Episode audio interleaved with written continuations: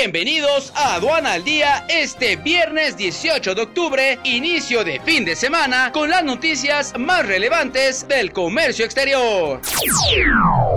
Nacional. Jesús Seade, subsecretario de Relaciones Exteriores para América del Norte, se reunió con el representante comercial de Estados Unidos, Robert Lighthizer, y aseguró que funcionarios mexicanos le plantearon los avances de las reformas en materia laboral en México. Se acerca la hora de la verdad, pero sigo optimista, dijo Seade al terminar el encuentro.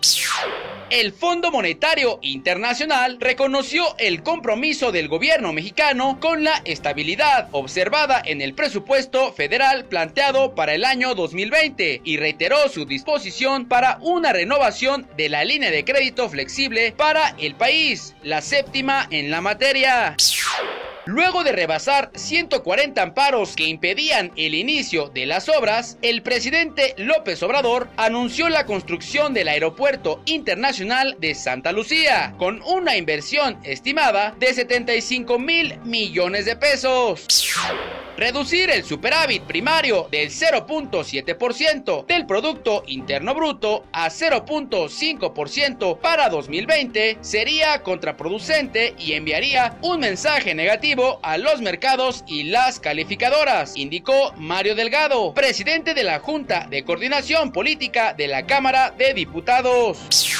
Internacional. La presidenta de la Cámara de Representantes de Estados Unidos, Nancy Pelosi, dijo que los legisladores de su país están más cerca de un acuerdo con la Casa Blanca sobre las revisiones al pacto comercial que el gobierno de Donald Trump negoció con Canadá y México.